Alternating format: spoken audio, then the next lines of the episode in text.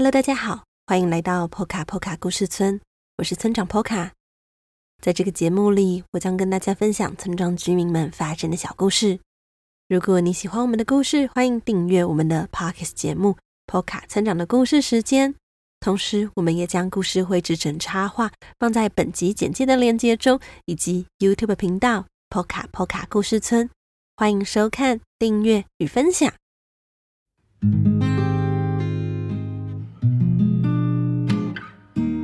二零二四年波卡村长的故事时间插画桌历预购，直到今天为止哦。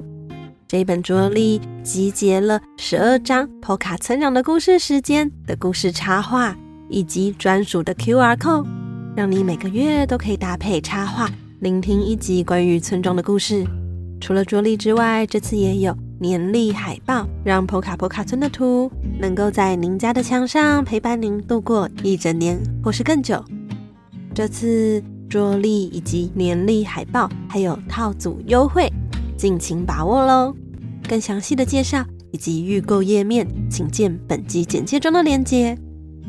啊，除了桌历预购之外呢，关于搭配村庄最近的展览所举办的亲子手作工作坊也开放报名喽。那日期是在十二月十六号的下午四点到五点半。除了会有村长说故事之外，村长也会带爸爸妈妈还有小朋友们进行简单的手作。活动的最后，村长也会亲自导览介绍本次的展览。欢迎来到波卡波卡故事村。活动的场地二号基地咖啡也会为各位爸爸妈妈还有小朋友们准备饮料和点心哦。活动与报名的页面，请见本集简介的链接，或是直接搜寻 Facebook 粉丝页波卡波卡故事村。期待见到大家喽！好了，说了这么多，那来进入到今天的故事。今天的故事，村长决定来说说《小河童成长系列绘本》的第三集《耳朵缺一角的啾啾》。如果你有这一集绘本的朋友们，也欢迎您搭配绘本聆听这一集哦。好了，那让我们赶紧进入到今天的故事，《小河童成长系列绘本》第三集。耳朵缺一角的啾啾，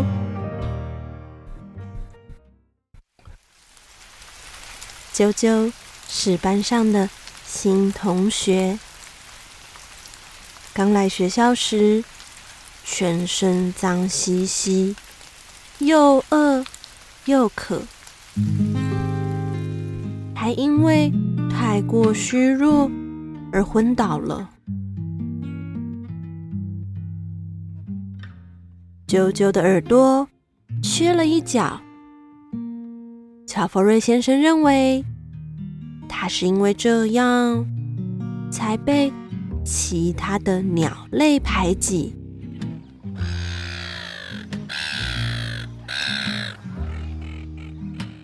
不仅无法和大家一起觅食，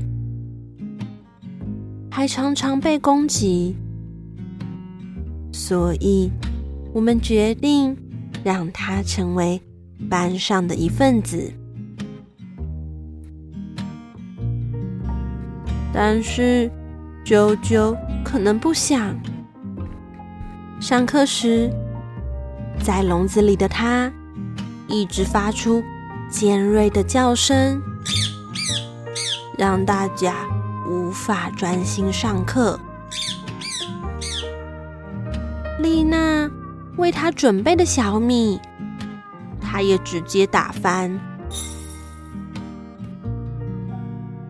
接着将水倒在杰西的书上，甚至灼伤了玛雅。大家开始越来越不喜欢啾啾，觉得他是班上的麻烦人物。甚至还有人说，啾啾就是因为这么奇怪，同伴才把他赶走。不，啾啾会这样，一定有什么原因。该怎么办才好呢？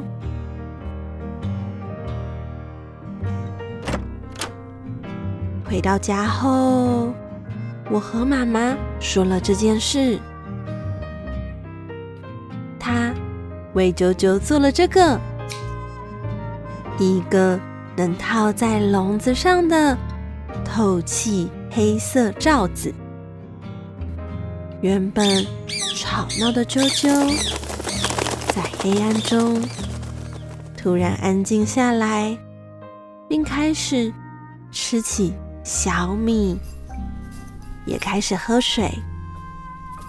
原来啾啾并不难相处，只是因为在新环境太过紧张，所以才会这样。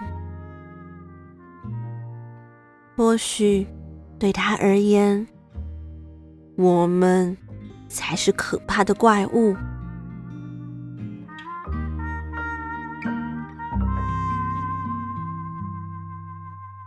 过了几天，啾啾慢慢适应班上的生活，开始能将罩子拿掉，和大家一起上课。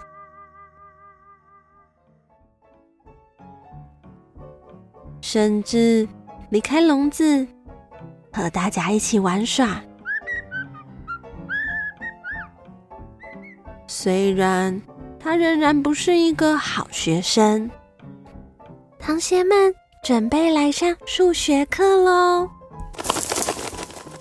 啾啾一定又去屋顶上躲起来了。但我们不在意，因为我们知道这。就是啾啾，哈哈哈哈哈！好羡慕啊！再给他一些时间适应吧。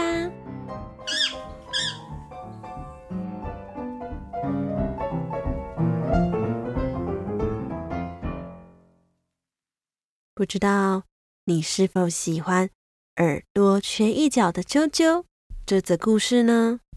啾啾一开始做了许多惹得大家不开心的事情。像是打翻饲料、踢翻水，甚至灼伤玛雅，那些都是因为对于刚到新环境的啾啾而言，突然被抓到山上小学，四周都是比他大上好几倍的动物，并且说着他听不懂的语言，所以对啾啾而言，小河童和他的同学们就像是怪物一样可怕。好啦，那今天的故事就到这里了。如果你喜欢小河童，欢迎到各大网络书店购买《小河童成长系列》绘本，一共四册。而今天讲的故事呢，是第三册的故事。也欢迎大家购买二零二四年 POCA 成长的故事时间插画桌历以及年历海报，或是报名我们的个展。欢迎来到 POCA POCA 故事村的。亲子手作故事工作坊哦，详细资讯与连接，请参考本集简介中的连接。那么，波卡森讲的故事时间，我们下周再见了。